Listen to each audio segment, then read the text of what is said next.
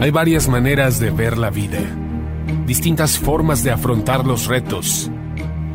Cada palabra y acción tiene un resultado. Crisis o cambio. Imposibilidad u oportunidad. Derrota o victoria.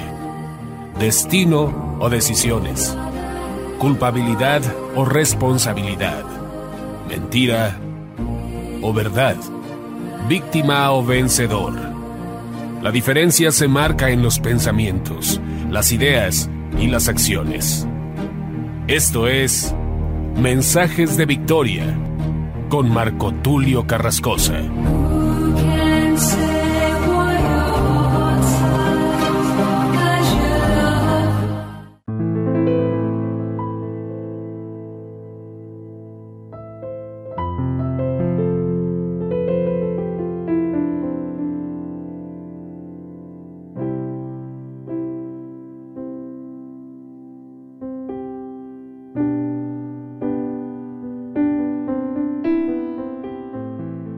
Amados hermanos y amigos, qué gusto saludarles nuevamente a través de la radio, a través de internet. Hoy les estoy compartiendo el episodio número 24 de la serie El poder y la dimensión de lo profético.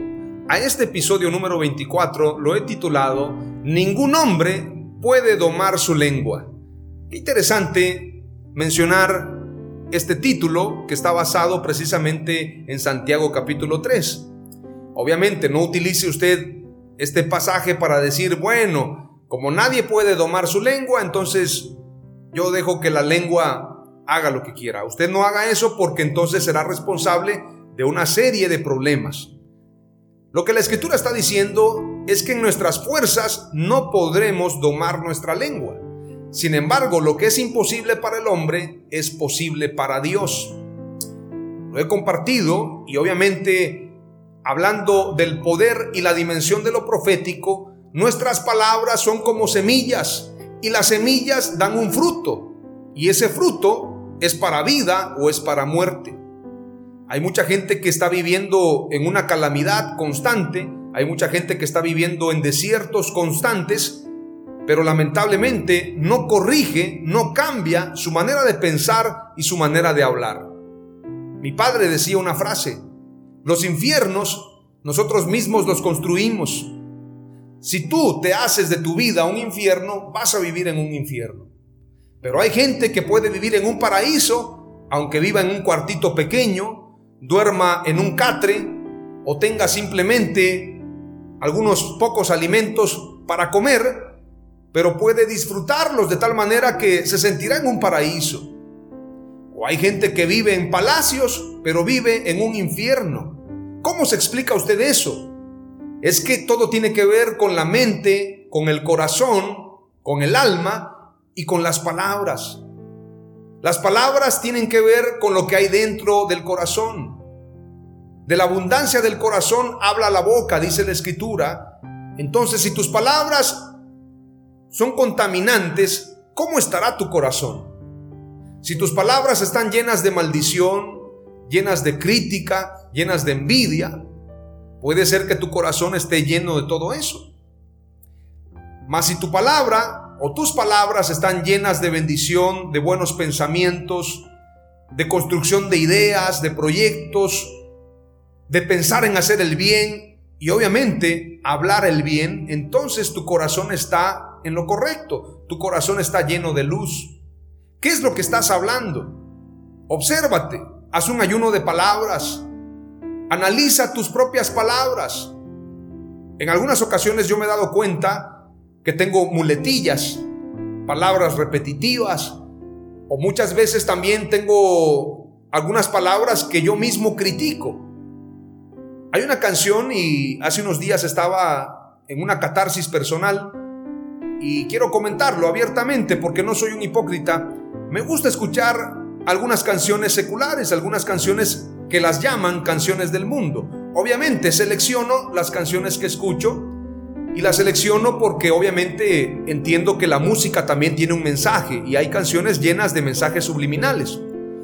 Hay una canción de Michael Jackson, dicho sea de paso, los americanos reconocen que Michael Jackson en sus últimos años se acercó a Dios y llevó una cultura cristiana enfocada en una iglesia presbiteriana.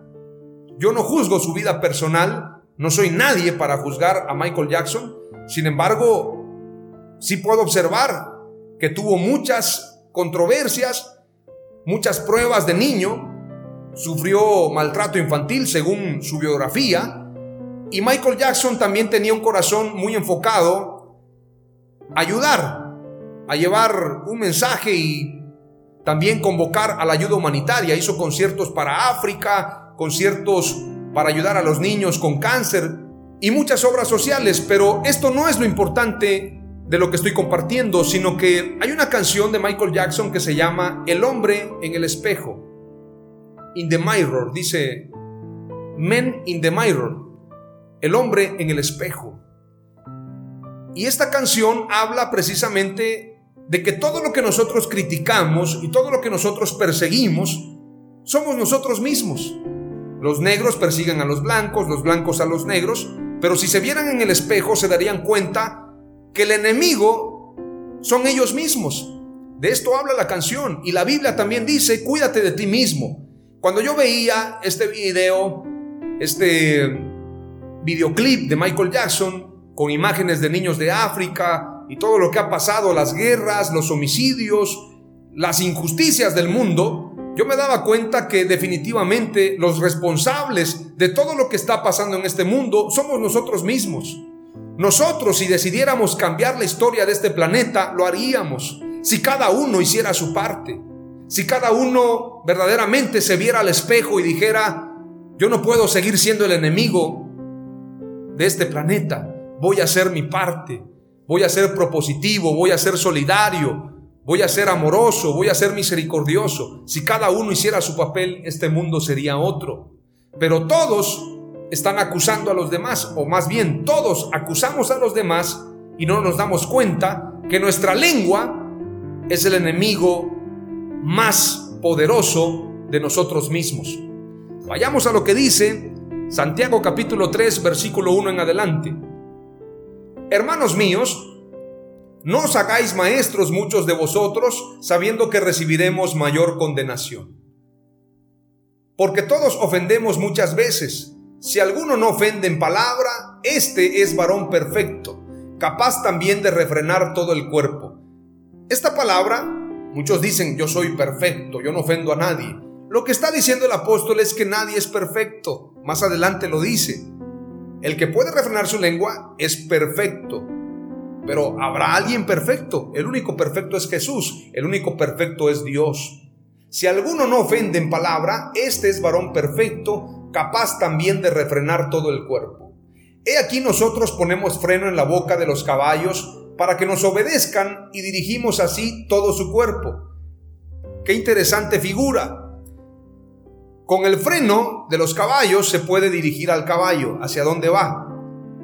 Pero luego dice el apóstol Santiago, mirad también las naves, aunque tan grandes y llevadas de impetuosos vientos, son gobernadas, con un pequeño timón pueden dirigir una nave. Y si se tratara de un avión, también con un pequeño volante, o una camioneta o un tráiler. Obviamente en aquella época no existían aviones o camionetas. Pero el apóstol utiliza la imagen de una nave, la imagen de un timón, para describir el poder de la lengua, el poder para dirigirnos y el poder y la responsabilidad que hay en nuestra lengua. Así como un timón, si tú lo diriges en un lugar equivocado, puedes chocar. La lengua es exactamente igual. Versículo 5 dice, así también la lengua es un miembro pequeño pero se jacta de grandes cosas. He aquí cuán grande bosque enciende un pequeño fuego. Una pequeña llama, un pequeño cerillo puede incendiar todo un bosque. Una pequeña palabra, hay políticos que con una frase tuvieron su declive. Hubo gente que fue a la cárcel, hubo gente que perdió una amistad, hubo gente que los mataron por una palabra. Las palabras son muy peligrosas. Dice la escritura en el versículo 7, porque toda naturaleza de bestias y de aves y de serpientes y de seres del mar se doma y ha sido domada por la naturaleza humana. El hombre puede domar a cualquier animal, porque la escritura lo dice. Bestias, inclusive los leones. Yo he visto leones que andan en casas de millonarios o de estos domadores de bestias. También los leones pueden ser domados, las aves, las águilas, las serpientes, aunque sea una serpiente gigante, una anaconda, cualquier animal, cualquier ser del mar se doma y ha sido domado por la naturaleza humana. Pero ningún hombre puede domar la lengua, que es un mal que no puede ser refrenado, llena de veneno mortal. Ningún hombre, en absoluto, nadie puede refrenar su lengua, nadie puede domar su lengua y decir, yo tengo el poder en mis palabras. Nadie, el apóstol está diciendo, lleno del Espíritu Santo, nadie puede hacerlo en su carne. Esto solamente se puede lograr a través del Espíritu Santo. Cuando decimos el Espíritu del Señor está sobre mí, el Espíritu Santo gobierna mi vida, entonces es cuando podemos poner a disposición todo nuestro ser, incluyendo nuestras palabras. Versículo 9. Con ella bendecimos al Dios y Padre. Qué curioso que el apóstol se incluye. Él no habla señalando, él también se incluye. Con ella bendecimos al Dios y Padre y con ella maldecimos a los hombres que están hechos a la semejanza de Dios. Qué impresionante. De una misma boca proceden bendición y maldición. Hermanos míos, esto no debe ser así. ¿Acaso alguna fuente hecha por una misma abertura agua dulce y amarga? Hermanos míos, ¿puede acaso la higuera producir aceitunas o la vid higos? Así también, ninguna fuente puede dar agua salada y dulce. Es imposible. Por lo tanto, tenemos que ser congruentes con lo que pensamos con lo que creemos y con lo que verdaderamente seguimos. Si seguimos a Dios, tenemos que ser congruentes con esa actitud, con ese estilo de vida. También dice la escritura en Isaías 59, 21. En cuanto a mí, dice el Señor, este es mi pacto con ellos. Mi espíritu que está sobre ti y mis palabras que he puesto en tu boca no se apartarán de tu boca, ni de la boca de tu descendencia, ni de la boca de la descendencia de tu descendencia, dice el Señor, desde ahora y para siempre. Es decir, en tus hijos y nietos no se apartará la palabra de Dios. Es una promesa, pero tú tienes que enseñarle a tus hijos a guardar la palabra de Dios para que se cumpla esta promesa. Proverbios 18:21 también dice, Muerte y vida están en poder de la lengua y los que la aman comerán su fruto. Si tú amas la bendición, si tú amas a Dios, tienes que cuidar tus palabras. El que quiera ver días buenos, también dice el apóstol Pedro, refrene su lengua de mal. No hables lo malo, porque tú lo vas a traer. Si tú dices es que, a ver si no choca el carro, al rato va a chocar el carro. A ver si no le va mal a mi hija en este viaje. Le puede ir mal a tu hija en ese viaje porque tú lo estás declarando. Tienes que cuidar tus palabras porque la palabra de Dios nos dice que muerte y vida están en poder de la lengua y los que la aman comerán su fruto. Hoy te comparto tres palabras clave del episodio número 24 titulado Ningún hombre puede domar su lengua. Número uno, nuestras palabras le dan sentido y dirección a nuestra vida. Número dos, nuestras palabras deben ser concordantes a nuestra fe. Y número tres, el secreto del éxito está en cuidar nuestras palabras. En el nombre de Jesús, amén. Aleluya.